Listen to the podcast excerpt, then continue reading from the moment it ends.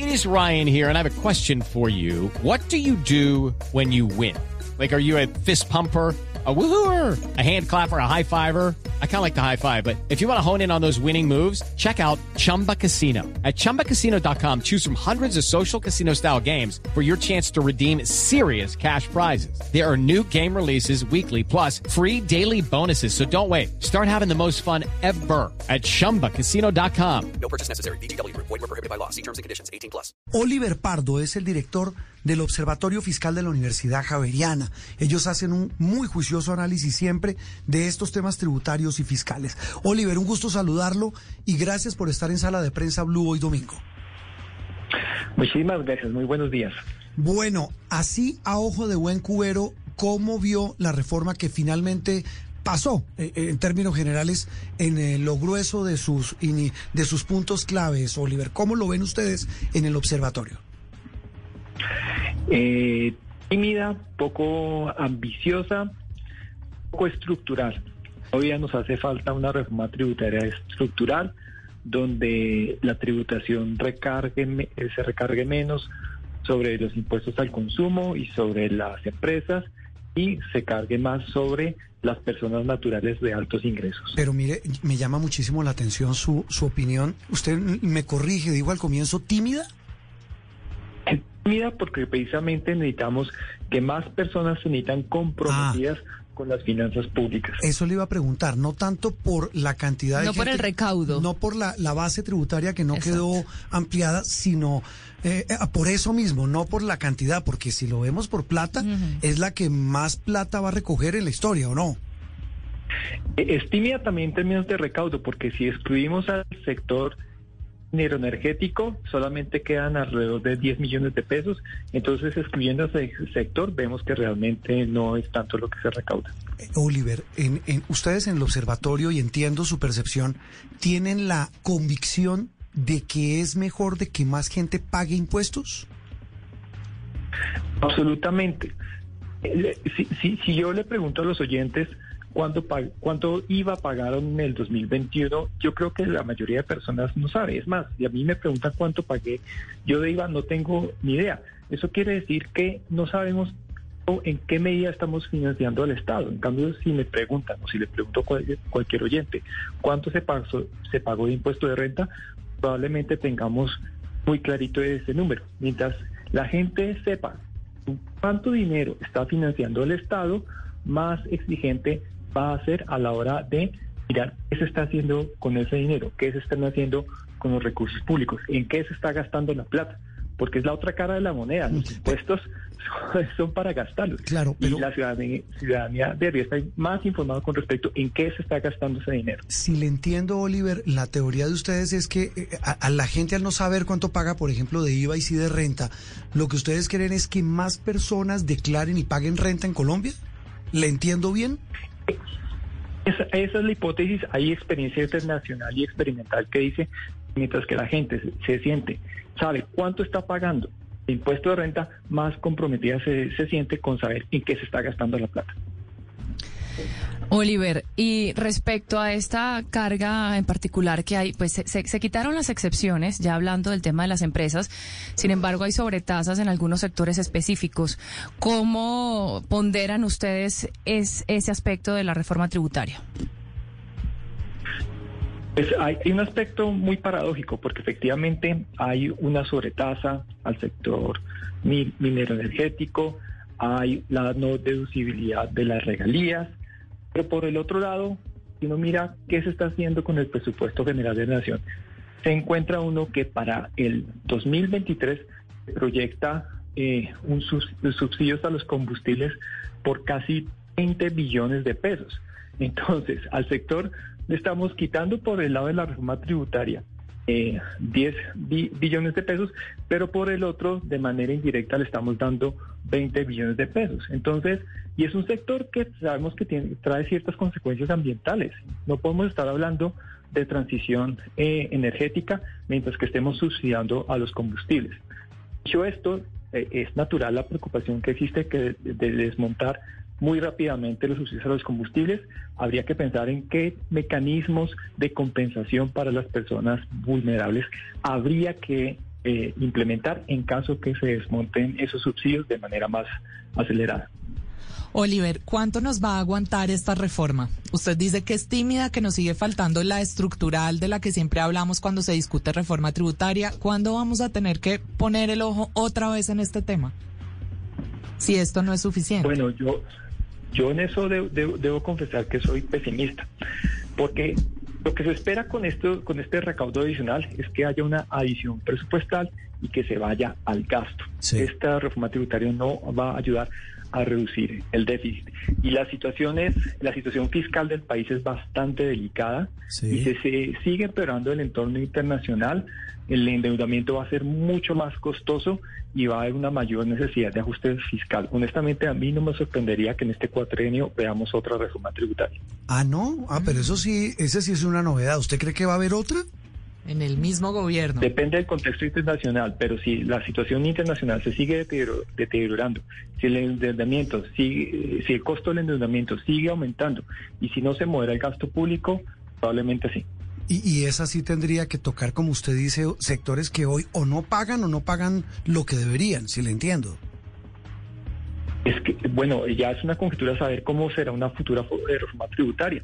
Pero es que también tenemos que tener en cuenta que eh, hoy en día muy, muy pocas personas declaramos impuesto de renta y aún menos pagamos impuesto de renta. Solamente 4 millones de personas declaran, pero esas 4 millones, solamente 1.5 millones pagan algún impuesto de renta. Entonces, ciertamente hay un margen importante que se puede explotar para que más personas tributen, más personas tributen y más personas se sientan comprometidas con las finanzas públicas. Poniendo esto en perspectiva, hablamos con Oliver Pardo, de, es el director del Observatorio Fiscal de la Universidad Javeriana. Poniendo esto en perspectiva, en perspectiva Oliver, eh, hoy en blanco y negro, ¿hay capacidad para que más gente declare renta y pague ese impuesto? Es decir, porque hay gente que declara renta pero no la paga mucha gente por sus ingresos, por el, patrimonio, los bienes que tiene. Pero según lo que ustedes analizan, hay más gente que tiene cómo declararla y cómo pagar renta en Colombia. Se lo pregunto porque lo, que dicen muchos expertos es que el panorama no es eh, ni halagador ni esperanzador en materia de, digamos, de ingresos y de personas con capacidad de pago. Esa es una excelente pregunta, porque el hecho de que una persona no declare renta no quiere decir que no pague impuestos. Mm. Prácticamente todos pagamos IVA y la mayoría de personas asalariadas, al menos, bueno, eh, la mitad relativamente, eh, eh, las personas que están que ganan más que el 50% de la población y que son trabajadores formales, hacen contribuciones a la seguridad social. Y naturalmente el hecho de que declaren renta implicaría que buscar ajustes para que, eh, para que se reduzca su pago de otro tipo de impuestos o sus contribuciones o los costos para fiscales.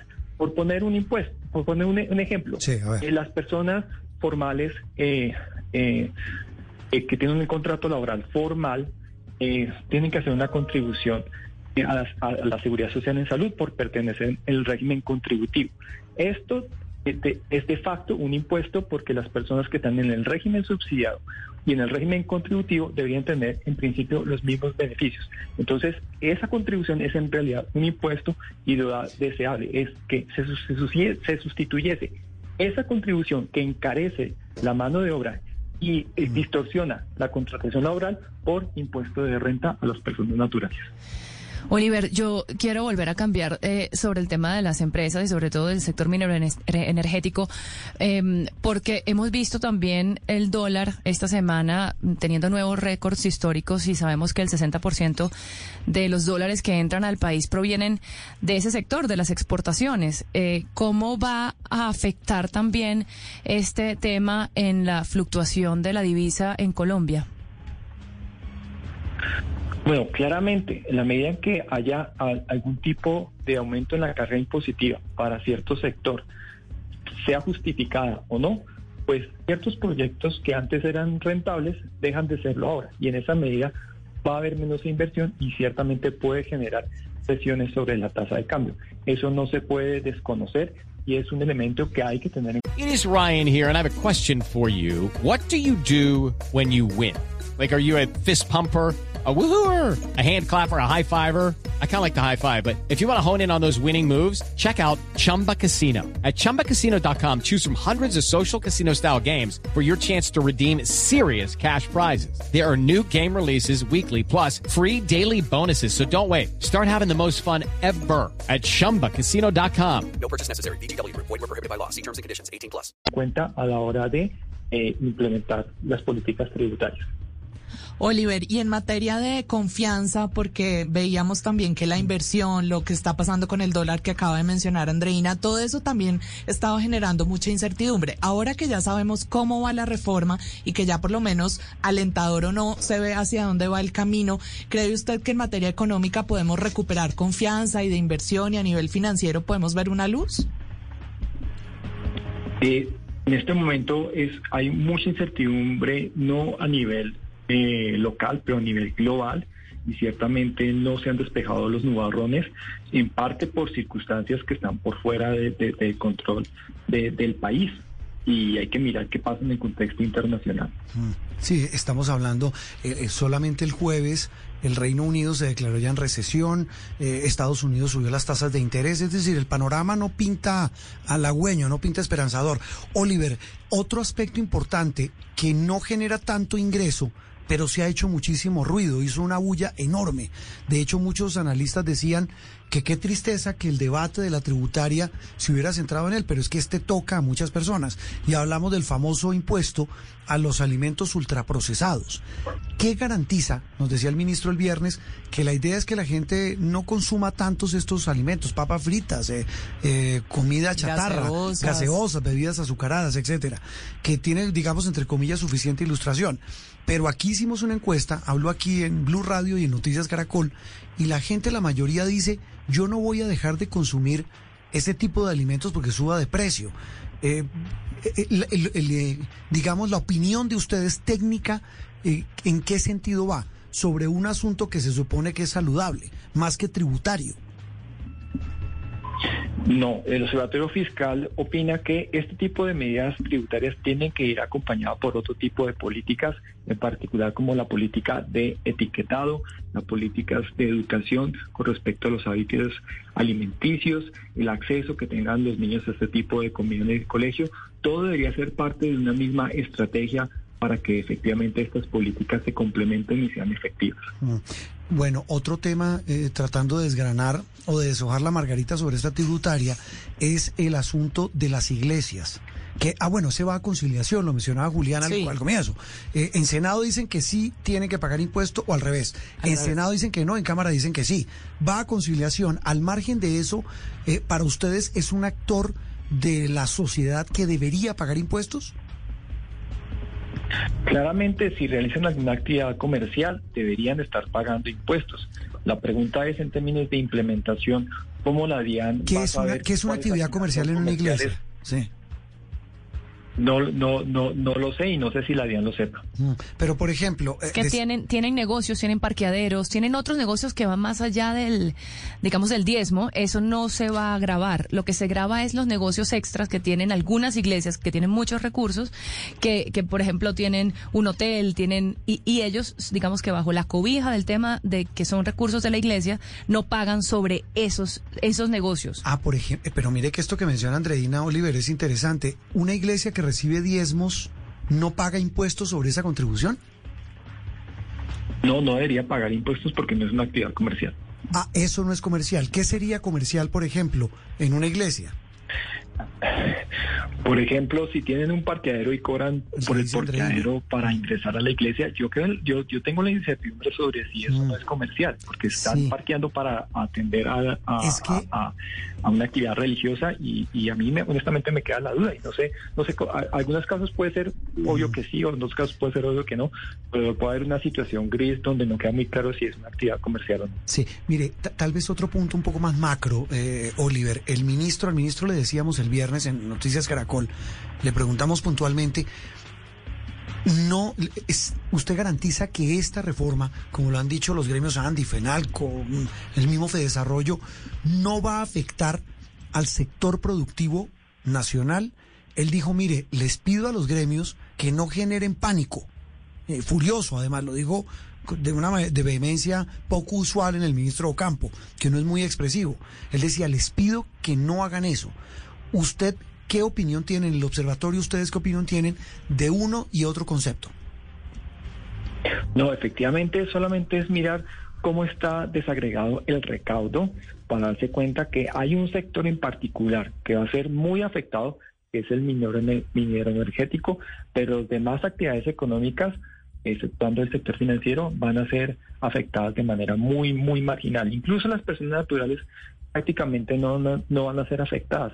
Para las personas que les puede aumentar la carga tributaria que declaran renta como persona natural, el efecto también es muy marginal. Entonces, honestamente, creo que aparte de ese sector, eh, eh, eh, eh, el efecto es muy bajito y por eso al inicio dije que es una reforma muy tímida.